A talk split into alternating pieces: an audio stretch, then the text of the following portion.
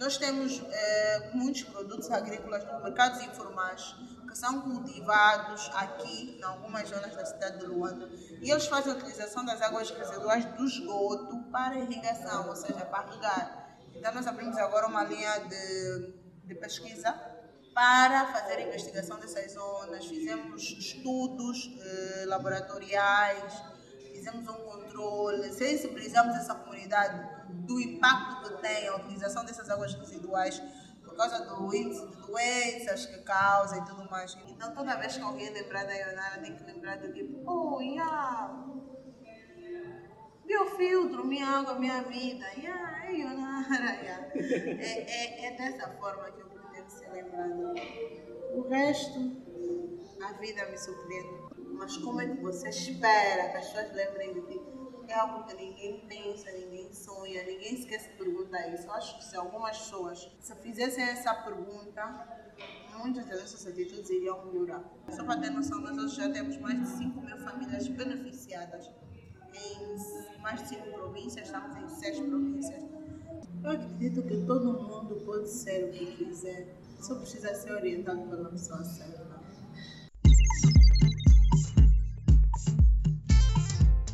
Olá, sejam todos bem-vindos a mais uma edição do podcast Voices and Reco. Eu sou Vicente Pax Tomás, o vosso host. Você está a ouvir o Voices and Reco podcast. Neste podcast, você encontrará recursos, depoimentos, ferramentas e soluções que lhe serão úteis para a sua jornada. Para ouvires é muito simples. Pesquise por Voices and Reco podcast no iTunes, Google Podcast, Spotify ou em outra plataforma de sua preferência, onde ouves podcast. Contamos e partilhamos histórias reais e conectamos pessoas através do áudio. E desde já agradeço-lhe por ouvir o episódio de hoje. Eu sou Vicente Pax Tomás, o vosso host. Este é o podcast Voices and Reco, um podcast em Angola que fala de empreendedorismo, business, onde a gente convida pessoas brilhantes e talentosas. Hoje tenho o prazer de ter alguém que é muito especial. Vou deixar que ela faça uma auto-apresentação e para vocês uma boa escuta.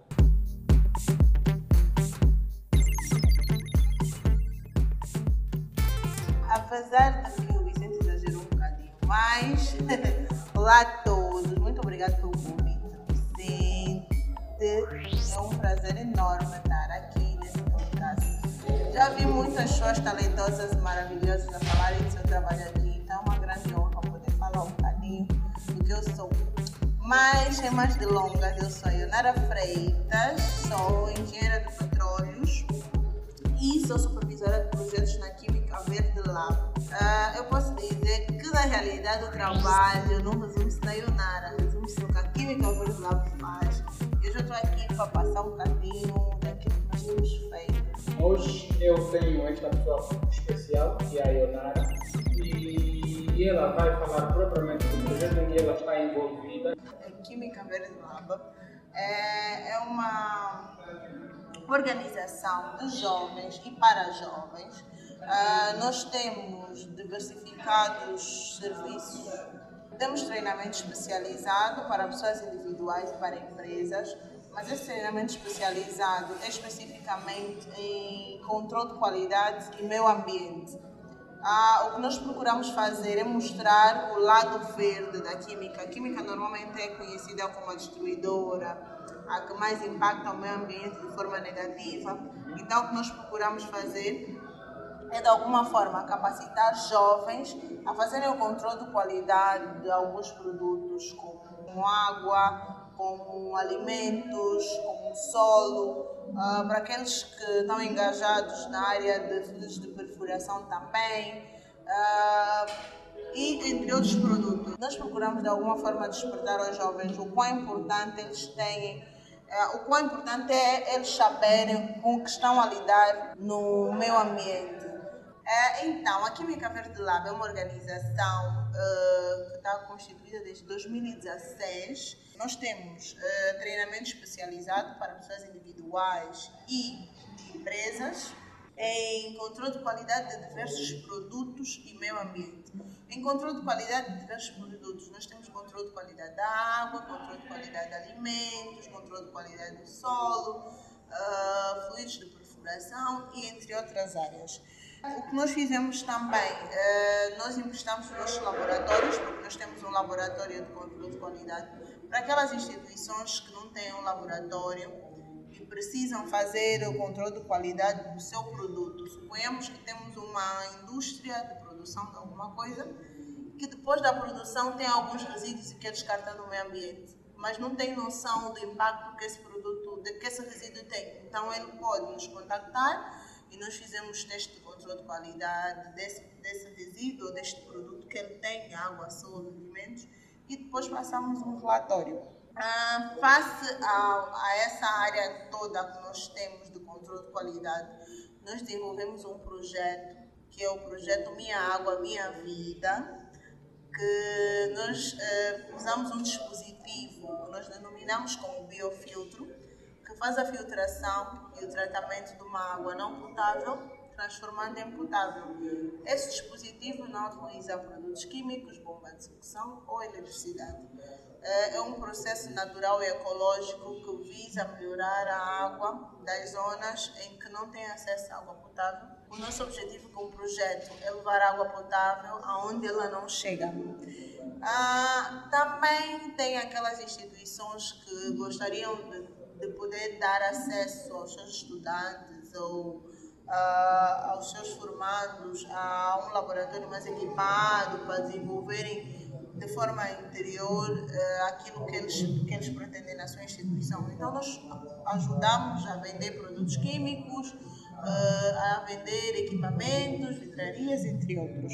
Achamos que o nosso foco tem, tem, agora tem sido mais em desenvolver novos jovens com a mesma linha de pensamento ou com a mesma capacidade de contribuir para a sociedade eh, tal e qual nós começamos a fazer. Então, para tal, nós agora temos apoiado os estudantes universitários do ensino médio que queiram fazer um trabalho de final do curso com impacto na sociedade, com, uma linha de pensamento que possa, uma linha de pensamento que possa ser utilizado pelo, pelo governo, pelas instituições que nós temos cá, com soluções que também sejam viáveis, para não ter aquela situação de nós temos que importar tecnologias de países que não têm a nossa realidade. Então, nós procuramos uh, ajudar os estudantes, ajudar aquelas pessoas que queiram fazer um trabalho de final do curso, com o objetivo de dar uma finalidade, uma contribuição na sociedade. Esteja à vontade. Uh, nós normalmente trabalhamos em função de solicitações. Faça aquilo tudo que uh, algumas pessoas foram percebendo que nós fizemos nós fazemos. Fizemos. Fazemos, fizemos. o que nós eh, estamos a fazer. É, temos recebido solicitações de algumas instituições uh, referente a questões de derrames de produtos químicos, referente à contaminação de, de alguma zona com produtos químicos, ao tratamento de produtos químicos expirados. Então, nós estamos, de uma forma bem geral, nós estamos a lidar com é química. Ok, eh, Leonardo, vejamos. Essa é uma breve apresentação do projeto que é Química Verde. É. E você tem sido o rosto do mesmo projeto eh, nesses últimos anos, vamos assim dizer. Você já, estás, já participas do projeto desde a sua criação? Explica-nos lá. Ah, bem, na realidade eu sou uma das criadoras do projeto, então eu estou no projeto desde que ele era só um pensamento. desde, que ela, desde que ele era só um pensamento, desde quando começamos a tirar as ideias do papel e formular, desde quando começamos a atacar, então eh, eu estou desde o início do projeto, eh, porque foi uma. Na realidade, tudo surgiu uh, face a uma inquietação que eu apresentei, uh, porque depois de eu terminar a universidade, em 2016, eu fiquei, e eu acho que todo estudante passa por essa fase, que é do tipo, ok, eu me formei agora, como é que é o mercado de emprego? Quais são as dificuldades que me esperam? Porque enquanto estudante universitário, nós só temos aquela noção de que precisamos bater todas as disciplinas, terminar tudo, todas as provas, nota máxima e não sei o quê, mas não temos noção daquilo que nos espera no mercado.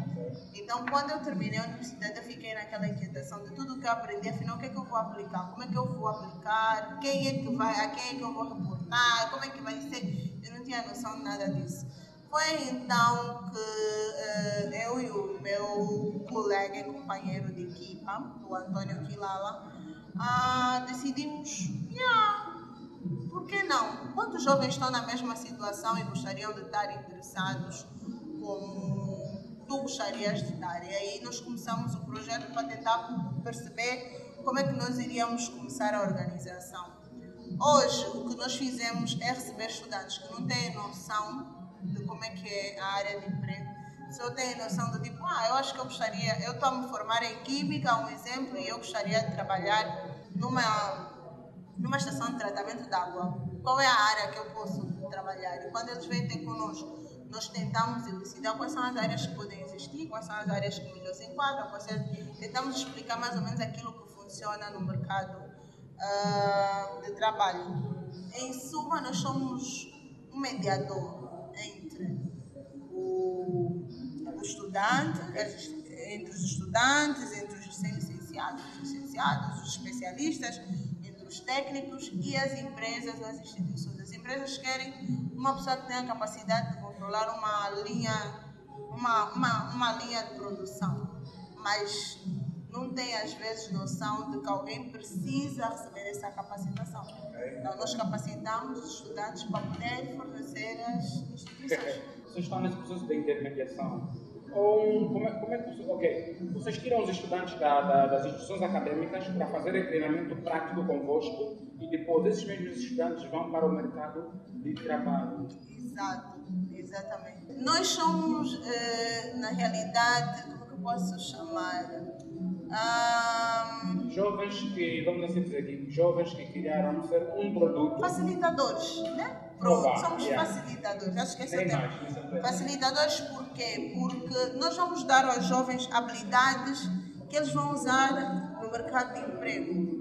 Vamos dar habilidades que eles vão usar uh, se quiserem depois. E como já temos visto alguns, alguns jovens que passaram pela Química Verde, uh, damos habilidades deles se tornarem, deles se tornarem um especialista a longo prazo. Não é, não é uma coisa muito a curto prazo.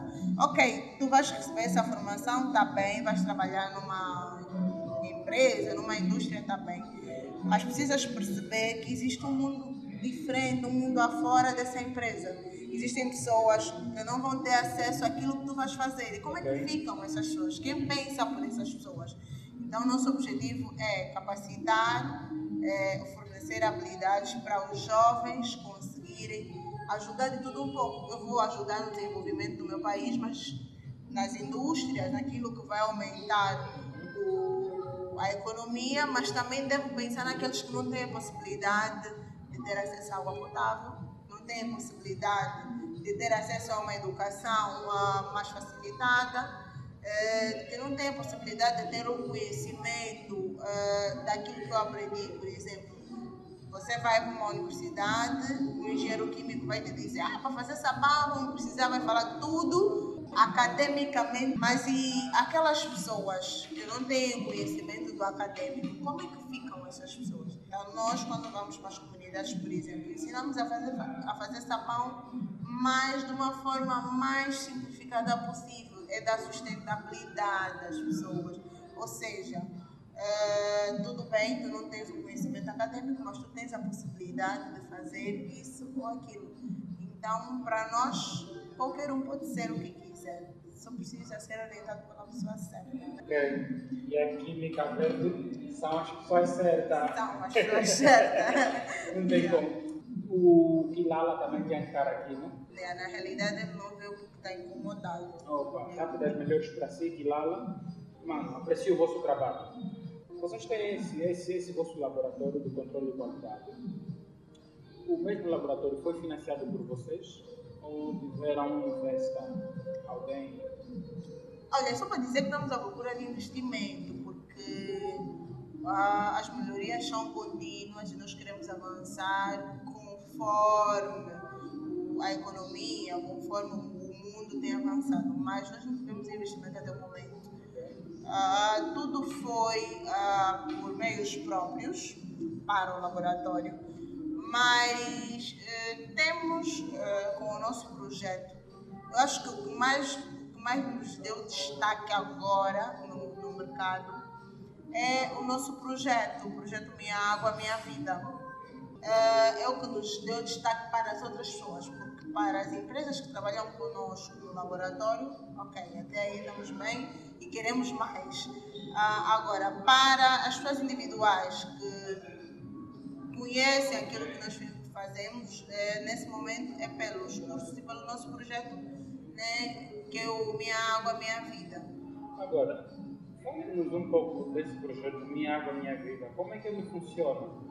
Bem, o projeto Minha Água Minha Vida, como é que ele funciona? Primeiro é que ele entra em sincronia com alguns objetivos nacionais e internacionais, que é, uh, nacionalmente falando, que é o combate à pobreza, combate à pobreza e à fome. E a, a combate à fome e à pobreza, okay. né, com o objetivo de levar água potável e também eh, com o sexto objetivo de desenvolvimento sustentável das Nações Unidas, que é o fornecer água potável e saneamento básico até 2030. Então, nós estamos em sincronia com dois objetivos nacional e internacionalmente falando. Mas como é que ele funciona na realidade? O projeto Minha Água Minha Vida visa fornecer água potável para as comunidades que não têm acesso. E como é que é fornecer água potável para as comunidades que não têm acesso? Nós usamos um dispositivo que foi desenvolvido por nós, que é o biofiltro. O biofiltro é um dispositivo que faz a filtração e o tratamento da água, ou seja, aquela água castanhada, aquela água do rio, da cacimba, água da chuva que ficou muito tempo ali, normalmente as comunidades rurais têm essa fonte de água. Okay. Então eles usam essa água sem passar por um tratamento, sem passar por algum tipo de, de preparação para ser consumida. Então nós fornecemos os biofiltros a essas comunidades. Eles usam o biofiltro para fazer o tratamento e a filtração da água, transformando aquela água não potável em água potável. É, dentro desse, desse projeto de fornecer água potável, eh, nós também temos uma campanha de sensibilização de higiene e saneamento básico, porque não adianta só dar água sem mudar o hábito das pessoas. Então aí nós sensibilizamos, treinamos, eh, acompanhamos as comunidades com uma sensibilização em higiene e saneamento básico, mudar os hábitos da lavagem das mãos, então, uh, nós, e depois a questão que fica é, tá bem, vocês estão a treinar, a sensibilizar as pessoas, higiene saneamento básico, que devem lavar as mãos, que devem usar latrinas, que devem não sei o quê. E como é que fica? Como é que eles vão fazer isso? Vocês dão isso às pessoas? Sim, nós damos isso às pessoas. E o que é que nós damos? Nós ensinamos, empoderamos a comunidade a fazer sabão, ensinamos que o óleo residual da fritura certo, fazer sabão. As empresas locais, normalmente nas zonas em que nós visitamos, restaurantes, hotéis, todas aquelas instituições que trabalham com óleo de fritura, podem nos ceder o óleo e nós levamos as comunidades para, para fazer a produção de sabão. Temos apoio de algumas instituições para a compra da soda cáustica também, que serve para a produção de sabão. Então ensinamos à comunidade, olha, vocês para fazer o sabão vão fazer assim, assim, assim, assim. E empoderamos a comunidade a produzir sabão para lavagem das mãos. A questão das latrinas, a questão que fica é, e como é que vocês fazem para eles também, vocês dizem que eles devem fazer então a defecação, porque a maior parte das comunidades fazem defecação ao ar livre. E sempre, na maior parte das vezes, é próximo da fonte de água que eles têm, que é um dos influenciadores também para a causa de doenças diarreicas. Então, nós sensibilizamos que, olha, vocês já não podem fazer a defecação próxima ao rio, próxima à lagoa, próxima à cacimba, e tem que ser distante. Desculpa, desculpa interromper, não esqueci de dizer. Então, nesse caso, o vosso projeto, também de trazer benefícios às nossas comunidades, né? vocês também passam essa campanha de sensibilização. E como é que tem sido o controle rotineiro nas comunidades em que vocês já passaram? Yeah, é, é ali que eu ia chegar, mais ou menos. Mas deixa-me falar. Esteja à vontade. Yeah, agora nós estamos também com um projeto de construção de latrinas, casas de banho, uh, uh, comunais, na, nas comunidades em que temos passado, desculpa a redundância, com a utilização das garrafas de plástico. Nós sabemos que agora nós estamos com uma poluição muito alta do plástico, então nós temos feito é recolher essas garrafas de plásticos que servem como bloco para a construção das latrinas. Aí já facilita muito então, uh, minimizamos o impacto ambiental do plástico e ajudamos as comunidades a terem latrinas para não ficar naquela condição de vocês dizem que nós não podemos fazer a defecação, as necessidades próximas. Yeah. E, como, e onde é que nós vamos fazer? Se nós não temos uma casa de banho, não temos isso. Então, nós fizemos a construção de latrinas nessas comunidades que nós temos passado com as garrafas PET que nós recolhemos uh, de algumas instituições e pessoas individuais. E depois tem aquela questão da higiene menstrual, que algumas mulheres, eh, muitas deixam de ir à escola, muitas têm problemas de infecção urinária, porque não têm noção daquilo que é a gestão menstrual. Então agora também estamos com uma sensibilização da questão da higiene menstrual, uh, empoderando as mulheres que não é vergonha, não é errado, que quando estão nessa fase, quais são as medidas certas a tomarem, porque muitas delas deixam de ir à escola, deixam de ir ao campo, deixam de ter as suas atividades quando chega essa fase que é de alguma forma uma forma é de alguma forma exclusão, né? Então nós procuramos daquela questão da igualdade de gênero, também tudo unido aos desenvolvimentos sustentáveis. Então, então nesse caso podemos dizer que a química Verde, né? que é o vosso projeto, que é a vossa marca, que é a vossa imagem, eh, tem estado provavelmente a trabalhar também no voluntariado. Temos estado a trabalhar no voluntariado. Voluntariado é isso ou voluntariarismo? É, não, voluntariado yeah, estamos a trabalhar no voluntariado. Tem, tem algumas uh, pessoas da área de saúde, temos várias pessoas que entram em contato conosco para, para participar dos nossos projetos. Nós somos totalmente abertos nisso e é muito importante para nós que participem. É, mas o que nós, a pergunta que fizeste, como é que é mantido o controle? Vocês vão para as comunidades, porque nós vamos para as comunidades mais remotas, aí onde o acesso é muito difícil, onde não tem rede telefônica, onde não tem energia elétrica na zona mesmo em que tu chegas e dizes, ok, como é que essa gente consegue viver assim? Então nós vamos para essas comunidades. E como é que nós podemos fazer o controle? Nós empoderamos jovens da comunidade, explicamos. Normalmente quando levamos os biofiltros, nós ensinamos a comunidade a instalar. Ensinamos a comunidade a instalar. Para quem na página da Química Verde, no Facebook no Instagram, vai ver as imagens a comunidade instala os próprios filtros para eles saberem o que vão receber. Quando uh, trata-se do sabão, é a comunidade a fazer a produção do sabão. Quando se trata das latrinas, é a comunidade a fazer a construção das latrinas com a nossa supervisão. E depois designamos então aqueles que são supervisores locais que vão nos dando relatório periódicos. Normalmente são professores, porque nós temos professores nessas comunidades que saem das suas uh, zonas, do seu habitat habitual para ir dar aulas aí. Então também trabalhamos com eles nesse sentido.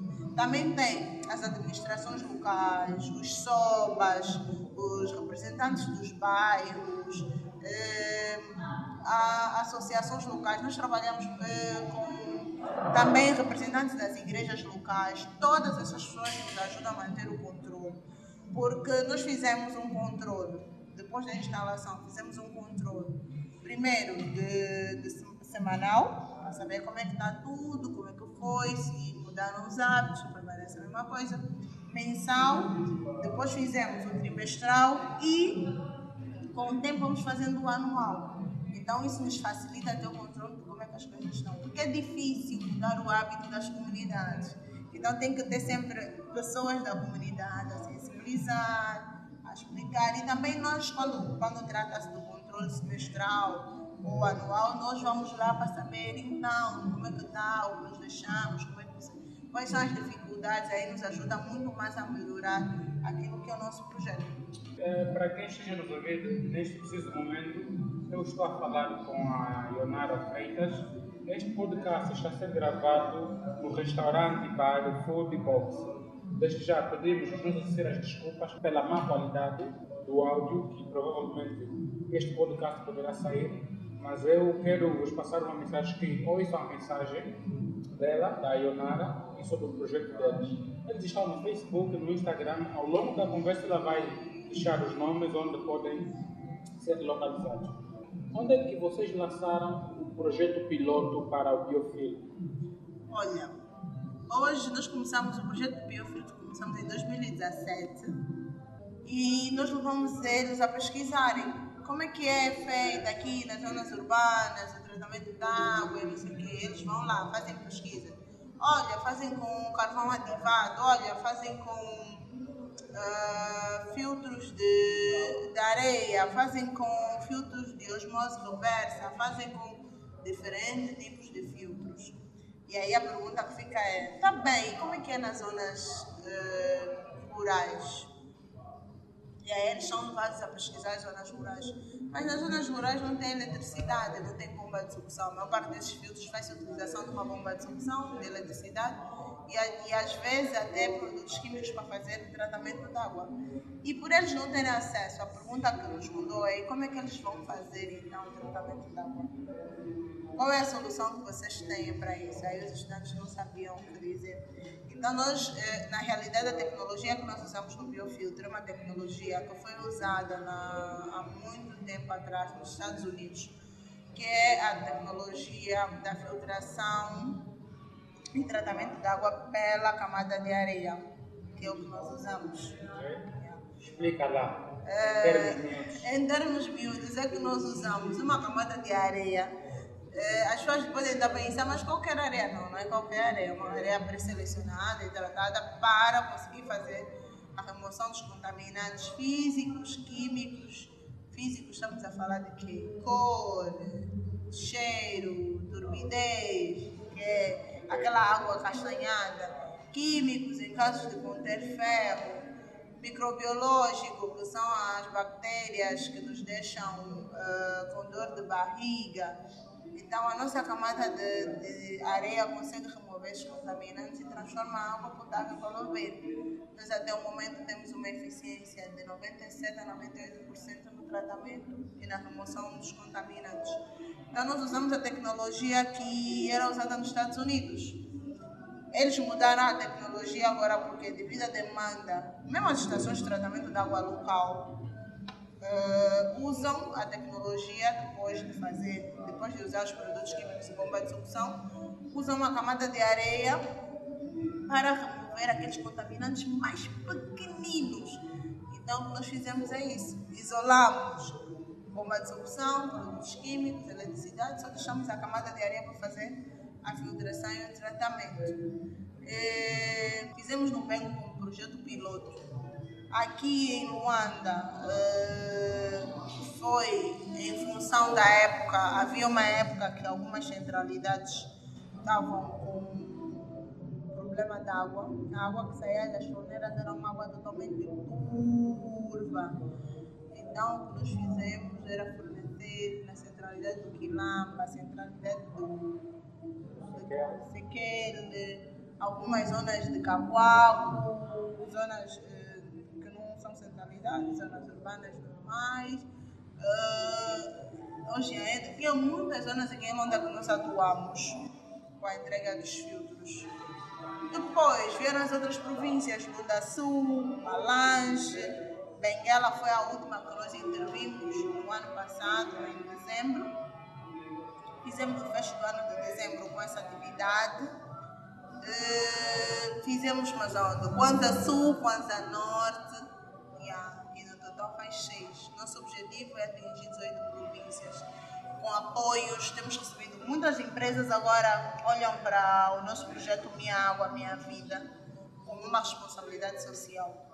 Hoje, nós conseguimos, por exemplo, fazer a entrega dos filtros em Benguela, com o apoio da Angoipume, que é uma empresa no ramo petrolífero, com o apoio da Sender Bank, nós levamos algumas doações, com o apoio da Change One Life, e cada um contribuiu de alguma forma. Dessa vez nós não levamos só os filtros, levamos também alimentos, uh, levamos produtos de biossegurança, como álcool gel e tal. Uh, levamos também doações de roupas. Então, o ano passado fechamos com uma atividade mesmo bem grande e muito bonita. Esperamos poder receber mais apoios de outras instituições. Que as pessoas olhem para o nosso projeto como uma responsabilidade para ajudar quem não tem acesso, para ajudar quem precisa. Todo mundo pode doar alguma coisa. Vai doar o quê? Ah, eu só tenho mil kwanzas, doe. Vai doar o quê? Ah, só tenho tempo, doe tempo. Vai doar o quê? Só consigo partilhar, partilha. Vai doar o quê? Ah, tem uma quantidade de roupa aí que já não tem utilização, sapatos, doe. As pessoas precisam de tudo. Tudo, tudo que você tiver é importante. O teu pouco é muito para alguém. Então, o nosso objetivo sempre foi, nós temos um lema que é o No am stay behind. Ninguém fica para trás, todo mundo vai junto. Nos deste um overview do vosso grande e bom projeto. Se o, o vosso projeto, tudo que você acabou de descrever, parece ser replicável. Eh, será que já conseguiram eh, marcar audiências com alguns governadores de algumas províncias para que esse, esse mesmo projeto, além dos mentores estarem cá em Luanda, mas sim possam criar membros em comunidades em outras províncias, vamos assim dizer, províncias distantes de Luanda? Olha, por acaso, eh, o ano passado, yeah, o ano passado, nós eh, tivemos uma reunião com a ministra da Juventude.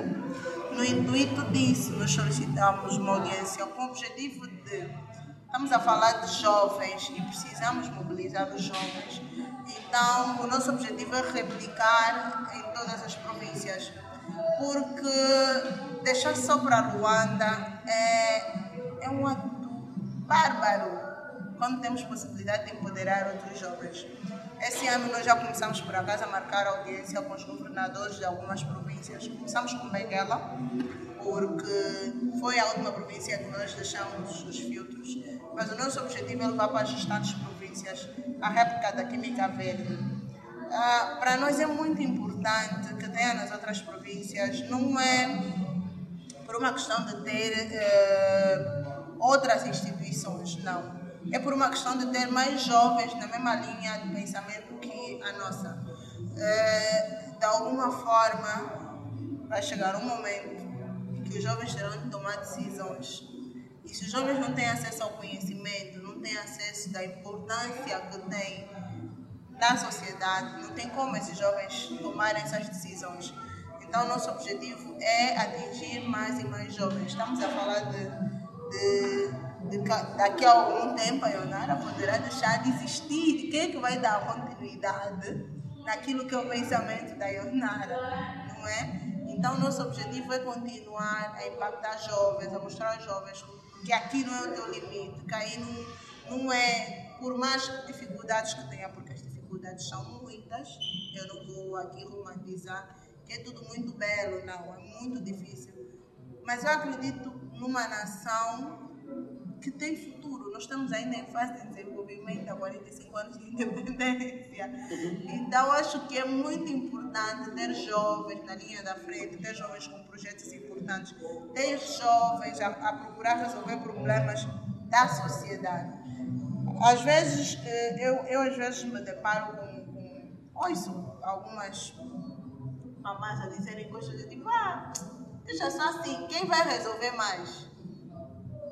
E a pergunta que fica, afinal, nós jovens estamos a fazer o quê? É aquelas mamás que, como é que se diz, perderam as esperanças. Exato. Então, o objetivo é sempre chamar a atenção aos jovens, principalmente às mulheres. Não acaiam-se.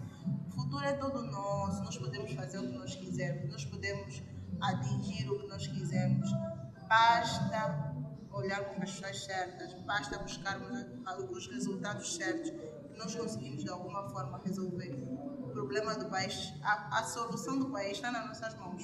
Ok. É, a intenção do nosso podcast é mesmo esse. É, para quem já vem estado a acompanhar o Voices and Reco Podcast, que é o podcast número um que fala sobre empreendedorismo, empreendedores e conversa com criadores talentosos. Hoje temos a Ionara. Você, Ionara a sua equipa, o Antônio e, e entre outros voluntários que convosco têm abraçado esse projeto. Epá, vos desejo força e sorte. Percebes? Eu, eu acho que força e sorte é muito bom. é importante receber força e sorte, mas, Vicente, eh, de alguma forma, esse podcast vai impactar outras pessoas, vai fazer outras pessoas perceberem aquilo que nós temos feito. É muito importante para nós, quando recebemos convite do tipo, ah, eu gostaria que tu falasses um bocadinho sobre, sobre o teu projeto, eu gostaria que, que nos desse, eu fico do tipo, eu, tenho que, eu que tenho que dar oportunidade. Não, eu inverso. Você que tem que nos dar oportunidade de falarmos aquilo que nós temos feito. Senão, como é que nós vamos mostrar às pessoas? Vocês conseguem impactar várias pessoas numa questão de segundos, de minutos. Então, para nós é importante, muito importante quando há convites do gênero, porque ajuda, ajudam a expandir o que nós temos feito, ajudam a fazer com que as outras pessoas percebam que não tem jovens parados só. E, e é bem difícil trocar o conforto, principalmente para os privilegiados, que eu costumo dizer sempre. Trocar o conforto, eu digo sempre, eu tenho cama, eu tenho internet, eu tenho acesso a muita coisa na zona urbana. E eu troco tudo isso para ir ter com as pessoas que não têm acesso a isso. Imaginação. Uh, nas zonas, a última atividade que nós fizemos em Benguela foi uma atividade. Não, acho que a de Benguela não foi a mais crucial. Foi a do Kwanza Norte. O acesso para aquela zona foi tão difícil, mas tão difícil. Porque assim, as pessoas precisam perceber nós não temos um transporte, aqui em Cabo Verde não tem transporte, mas nós dependemos de parceiros, pessoas de boa vontade, pessoas que têm algumas pessoas, alguns senhores já aposentados, que gostam de viajar, nos apoiam nesse sentido, porque transporte, transporte nós não temos, nós nos locomovemos, nós vamos até essa comunidade. E a última atividade que nós fizemos, o Kwanza Norte, eh, foi uma atividade que me marcou muito, porque nós fomos e nós não sabíamos onde nós estávamos a ir. nós não tínhamos noção de onde nós estávamos a ir. E nós fomos para aquela comunidade. E foi algo do tipo, chegamos no centro da cidade, perguntamos, olha, nós queríamos chegar na comunidade, e todo mundo está perguntando, essa comunidade fica onde? então, foi uma situação muito engraçada. Mas as pessoas precisam levar em consideração que nós estamos a falar de saúde pública. Estamos a falar, exato, estamos a falar de pessoas que não têm acesso a, aos mesmos bens que nós temos. Ok, na minha casa pode até não ter água corrente, mas eu posso sempre comprar uma garrafa de água mineral e pronto, problema resolvido. E os outros? Aquelas pessoas só têm uma única fonte de água, rio, cacimba, se não tem isso, espera a água da chuva. Se não chover. Desculpa te cortar, porque vejamos, as pessoas que vivem nessas comunidades estão mais propensas a vários tipos de doenças. Principalmente acho que pegam água no rio. Exato. O índice, nós normalmente fizemos uma pesquisa de campo. Visitamos os hospitais para perceber qual é o índice eh, de pessoas a irem pelo mesmo motivo. Dores de barrigas constante, infecção na pele, infecção urinária, eh, para tentar perceber se tudo isso vem da causa do consumo de água não potável. Porque as pessoas consomem água do rio não tratada, vão para casa, apanham uma dor de barriga, sentem-se mal, vão para o hospital. Chegam no hospital, eles passam uma receita, compram os comprimidos e quando chegam em casa precisam fazer a medicação. Imaginem com que água faz a medicação. Com a mesma água que ele trouxe a doença. Então, uh, na realidade, o que vai acontecer é há uma, uma amenização né, daquilo que da, da, das bactérias ou daquilo que é a doença. E não só mais, olha, eu não acho que seja isso, porque isso também pode, dar causa provavelmente a resistência das bactérias aos medicamentos, aos é, medicamentos. aumenta, exato. Nós até construímos um, nós denominamos como ciclo da pobreza. Como é que ele funciona? Uma pessoa que não tem acesso à água potável, tudo começa de um problema muito, algum que posso dizer, pequeno. A água está no faz parte de um dos elementos daquilo que é a pirâmide de necessidades de um ser humano. Então, uma pessoa que não tem acesso à água potável vai ter problemas relacionados à saúde. Vai para um hospital e depois vai ter gastos com a saúde. Vai ter que comprar medicamentos e tudo mais. As crianças, normalmente, algumas menores de 5 anos chegam mesmo a falecer Outras eh, deixam de ter acesso à educação, deixam de ir à escola por causa da doença constante. Ter a falta de ter acesso à educação, nós vamos ter, vamos estar a criar um indivíduo sem capacidades ou habilidades para fornecer algum crescimento eh, no país, na sociedade. Uma pessoa que sente que não tem como fornecer uma habilidade, não tem como ajudar no desenvolvimento do país, começa a se sentir incapacitada, começa a desenvolver então já de alguma forma comportamentos de, de alcoolismo, começa a se sentir, começa a desenvolver eh, comportamentos de, como é que eu posso dizer, exclusão, já não sente que é uma pessoa que dá eh, um contributo. Se for um pai de família, pior ainda começa a sentir que não tem, perde, perde a dignidade, sente que não é um pai suficiente, sente, começa a desenvolver já algum tipo de problema psicológico. Se for uma, uma rapariga, não ter acesso à educação, ter gastos com a saúde, não conseguir contribuir para, para a sociedade, acaba por desencadear o quê? Ter filho cedo, é a questão da gravidez precoce, depois constitui família, não tem noção daquilo que é o contributo de uma mulher na sociedade e acabamos por ter que é uma sociedade fraca e vulnerável. Então aquele ciclo se repete.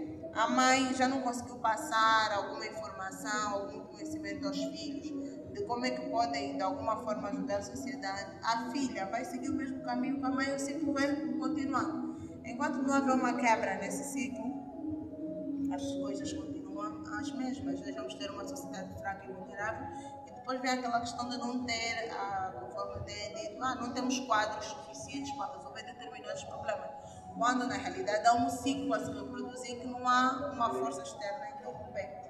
Mas nós, quando fornecemos água potável, nós fizemos um levantamento nos hospitais para perceber o índice de, de pessoas que vão reclamar das doenças e depois vamos fazer, depois de entregar os meus também fizemos um levantamento para perceber se houve ou não uma interferência, se houve ou não realmente uma queda naquilo que é o índice de pessoas que vão ao hospital continuamente por causa das doenças causadas pelo consumo de água não potável. E até o momento do levantamento nós fizemos, nós tivemos um grande número de crianças a terem acesso à escola, porque para além de nós entregarmos os filtros nas comunidades, nas pessoas, de forma gratuita, nós entregamos as comunidades de forma gratuita. O que faz nós chegarmos a essas comunidades são apoios, são financiamentos, são instituições que olham para o nosso projeto por uma questão de responsabilidade social, são pessoas individuais que fazem doações, são parcerias, isso é que fazem nos levar os frutos dessa comunidade. Chegando nas comunidades, oferecemos de forma gratuita, individualmente, para cada família. Só para ter noção, nós hoje já temos mais de 5 mil famílias beneficiadas em mais de 5 províncias, estamos em 6 províncias. Estamos a falar de mais de, mais de 10 comunidades beneficiadas. Eu até, eh, desculpa cortar-la, só posso dizer que 5 mil é a estatística que vocês fizeram o levantamento. Porque podemos assim propriamente dizer que numa aldeia tu não sabes quantas pessoas passam por ali. Exato. E, e essas pessoas, quantas elas vão consumir água? Essa é uma, é uma estimativa da vossa Yeah, parte. Isso, isso é uma estimativa bem direta, porque para nós entregamos às famílias de forma individual, nós deixamos também os filtros nas escolas, deixamos também filtro na, nos centros de saúde rural. Então, existem aquelas pessoas que são de uma comunidade vizinha e vão para aquela e também se beneficiam. Então, a estatística que nós fizemos normalmente é bem direta, é mais das pessoas que nós lidamos diretamente, mas aquelas outras que também são beneficiadas, já, nós não temos noção.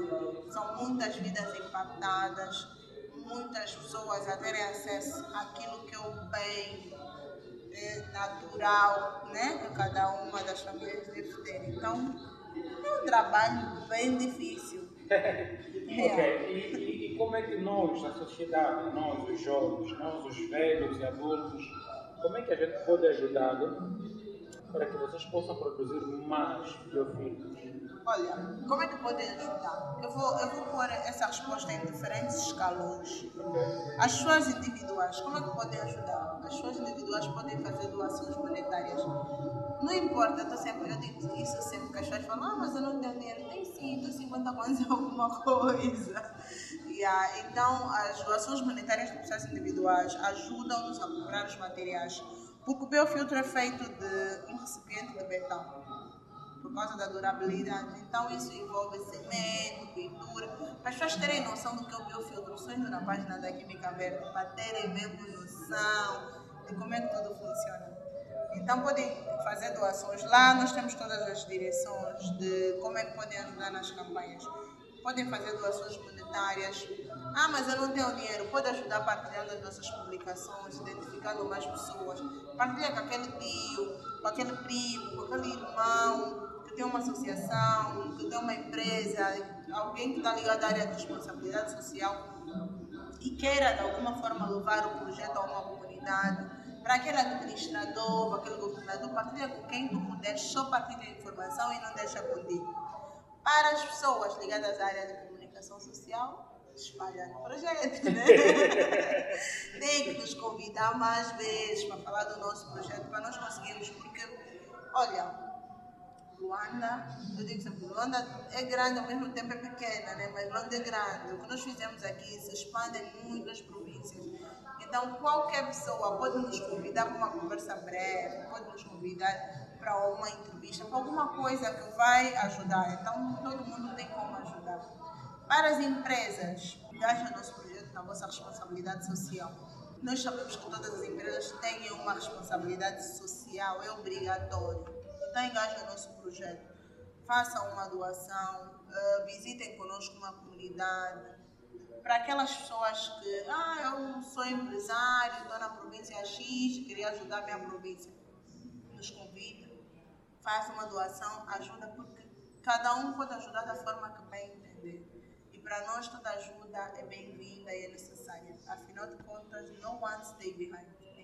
Trás. Obvious, you're right. É, nesta mesma seca, é, um abraço aos nossos ouvintes que nos ouvem nos Estados Unidos da América. É, manos, muito obrigado pela vossa audiência. É, ao pessoal da África do Sul, Moçambique, Portugal, Brasil, Rússia, Alemanha.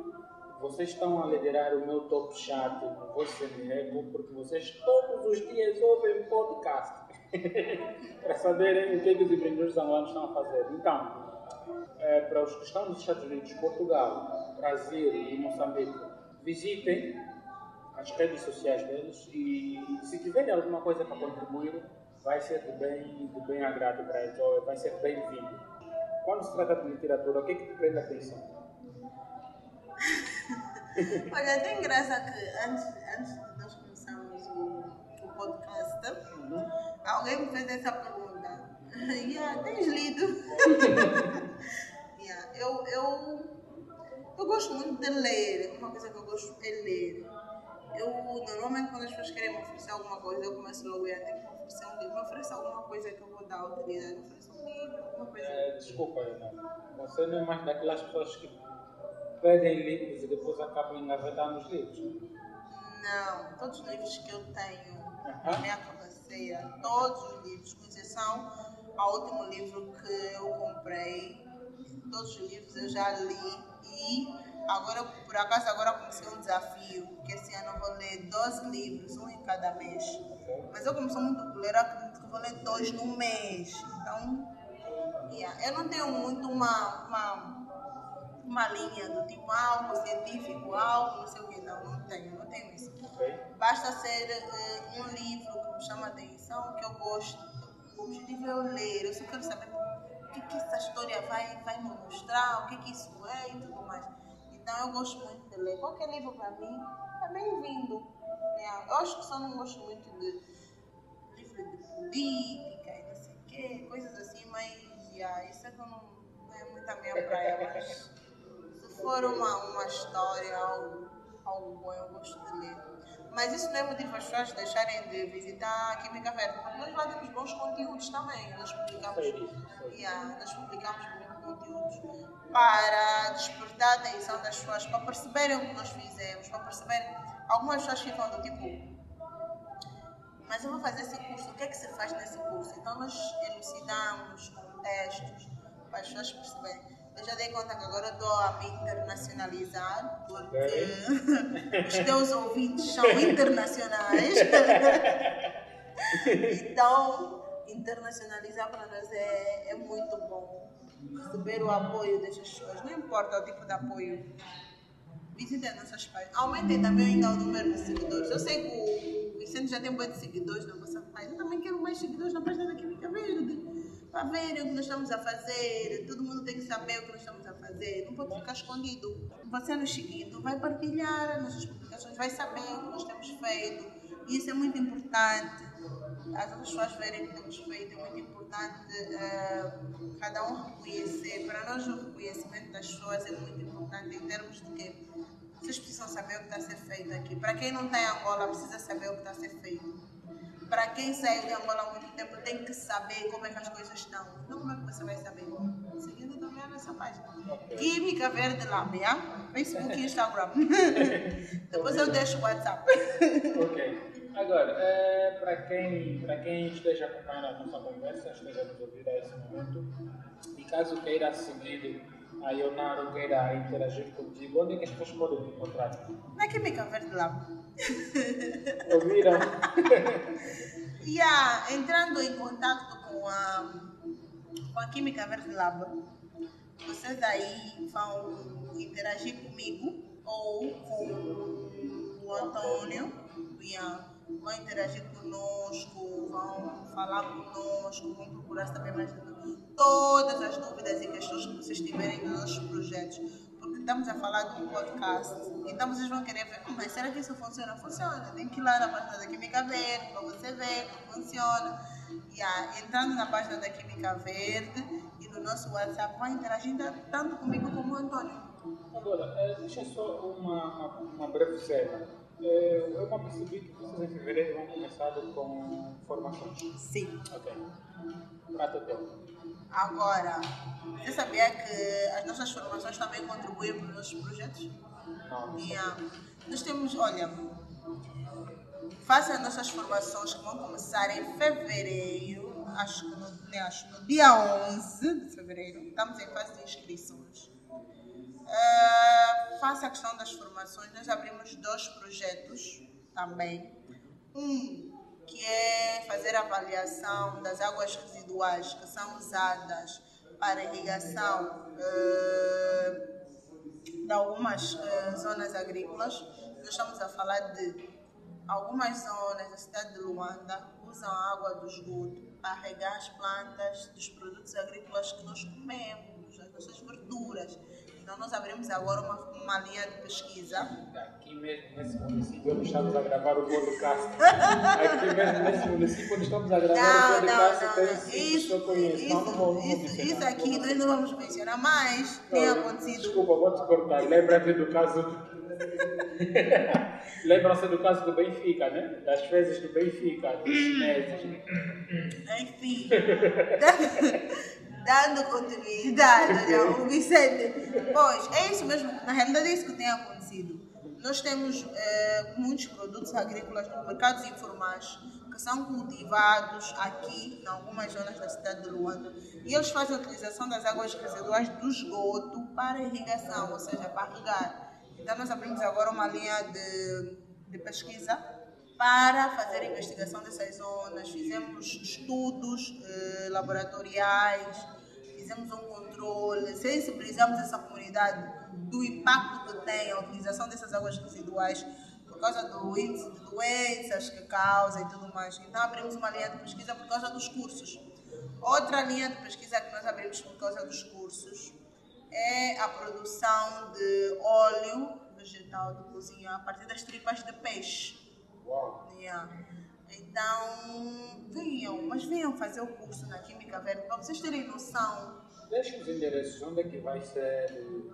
Ah, os cursos vão ser ministrados, primeiro, de forma presencial, mas, claro, com todas as medidas de biossegurança a serem implementadas. Ah, vai ser no bairro Rumbeto, na rua do Gameca Direita, junto ao Inamet. Para terem mais noções dos cursos que nós temos disponíveis, vocês têm que ir para a nossa página do Facebook, Instagram ou para o nosso WhatsApp. Eu vou dizer, vou já o WhatsApp, senão depois eu esqueço o número.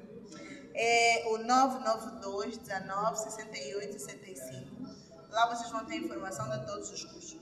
Deza, é, 992 19 68 65 para terem informações de quais cursos nós temos disponíveis.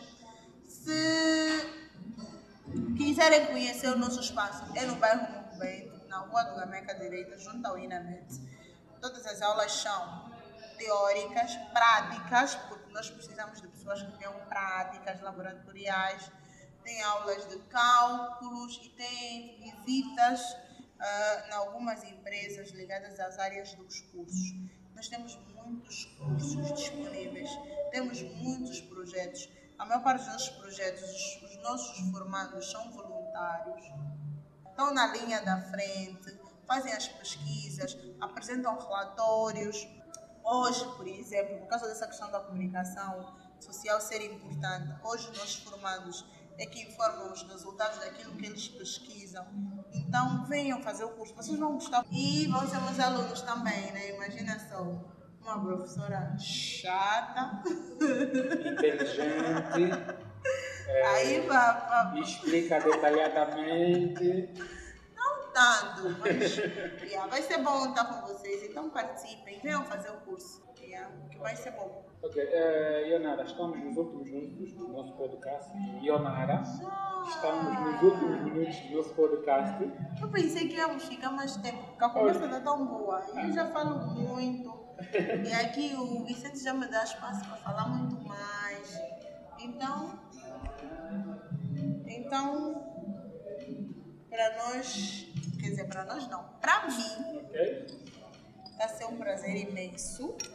E acho que podíamos aproveitar mais um bocado. Ok.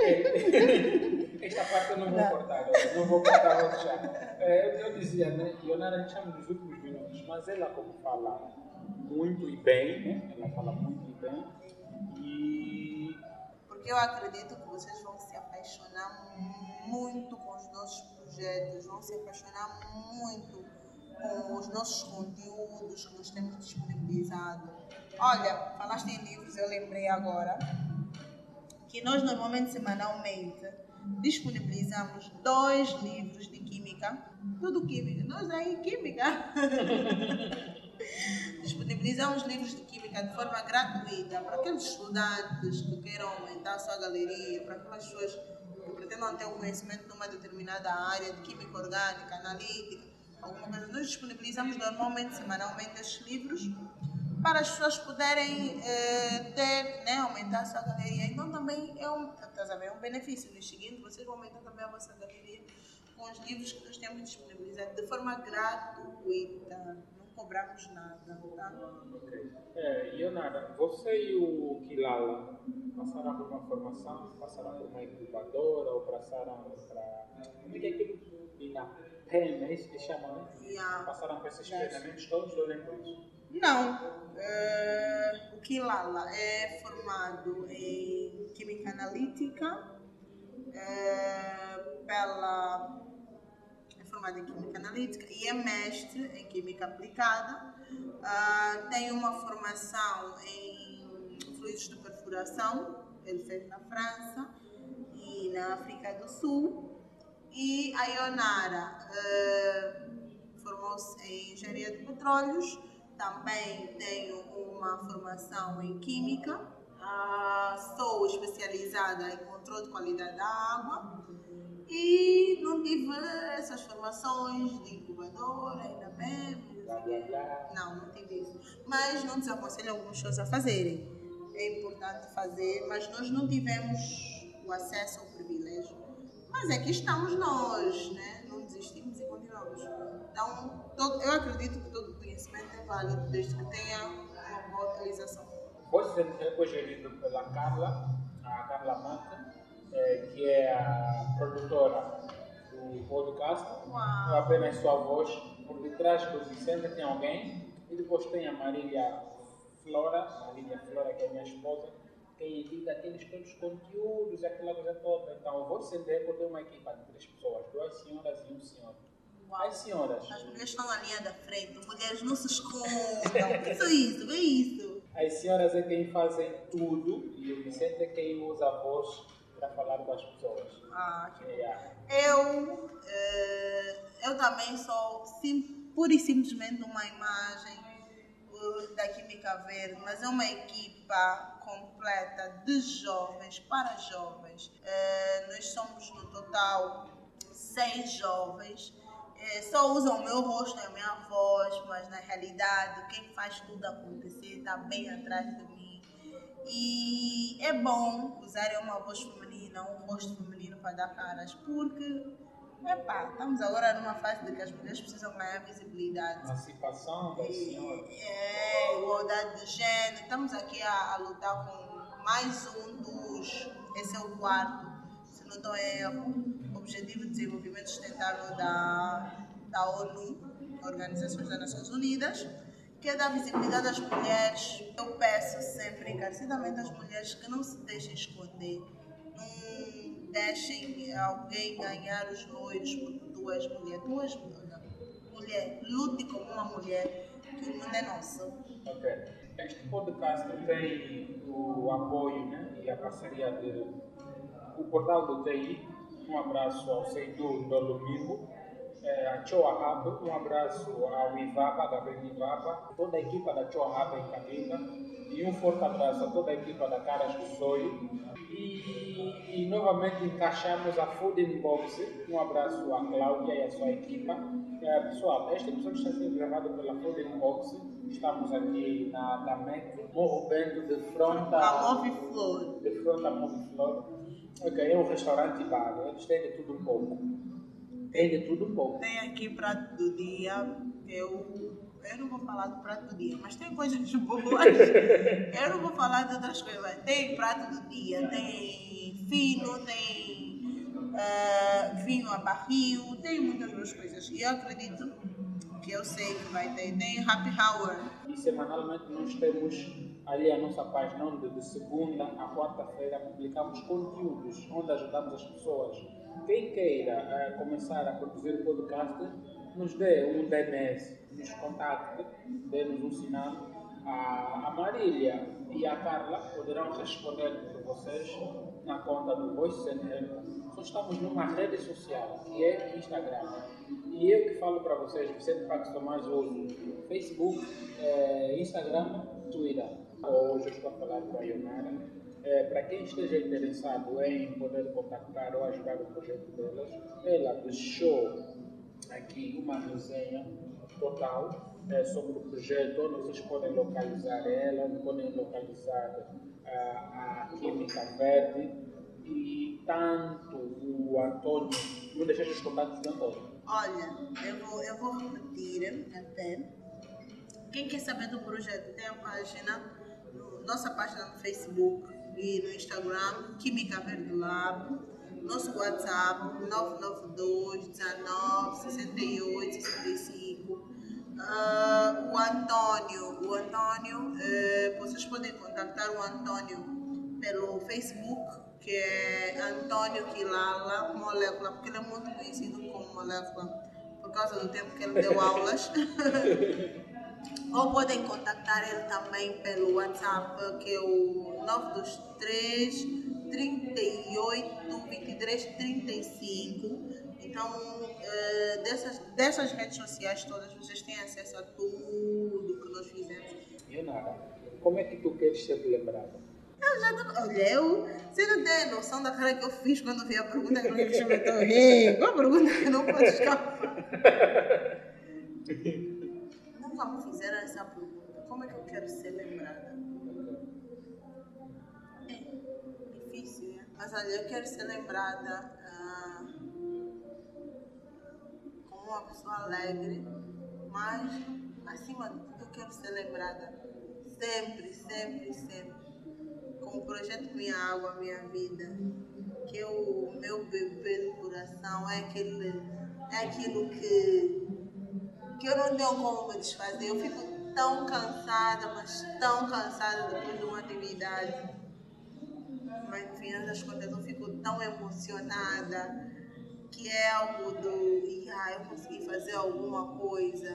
Não foi, não foi mero esforço, não foi é, algo insignificante. Eu consegui fazer alguma coisa pelas pessoas que não têm acesso àquilo que eu tenho acesso. Então, toda vez que alguém lembrar da Ionara, tem que lembrar do tipo, oh, yeah, meu filtro, minha água, minha vida, yeah, é Ionara, yeah. É, é, é dessa forma que eu pretendo ser lembrada. O resto, a vida me surpreende. Mas como é que você espera que as pessoas lembrem de ti? É algo que ninguém pensa, ninguém sonha, ninguém sequer se pergunta isso. Eu acho que se algumas pessoas se fizessem essa pergunta, muitas das nossas atitudes iriam melhorar. Opa, aí está o ponto. E, e o que, é que tu acreditas? Acreditas em quem? Eu acredito, eu acredito que todo mundo pode ser o que quiser, só precisa ser orientado pela pessoa certa. Eu acredito que todo mundo, pequeno que seja o teu contributo, todo mundo tem possibilidade de fazer a diferença. Todo mundo tem possibilidade de deixar alguma coisa para as outras pessoas. Não importa quem você seja, o que você faça, como você faça, só deixe alguma coisa para alguém. Plante amor, plante solidariedade, plante planta alguma coisa. O teu pouco é um muito para alguém. Eu acredito sempre nisso. Ok, eu só tenho isso, mas eu acredito que o que eu tenho é muito para alguém. E eu acho, acho que é isso que eu acredito. Ah, essas perguntas emocionam sempre. Oi, pessoal, muito obrigado para quem ouviu a edição deste podcast. É, vamos mesmo poder terminar, né? Mas a próxima semana a gente volta.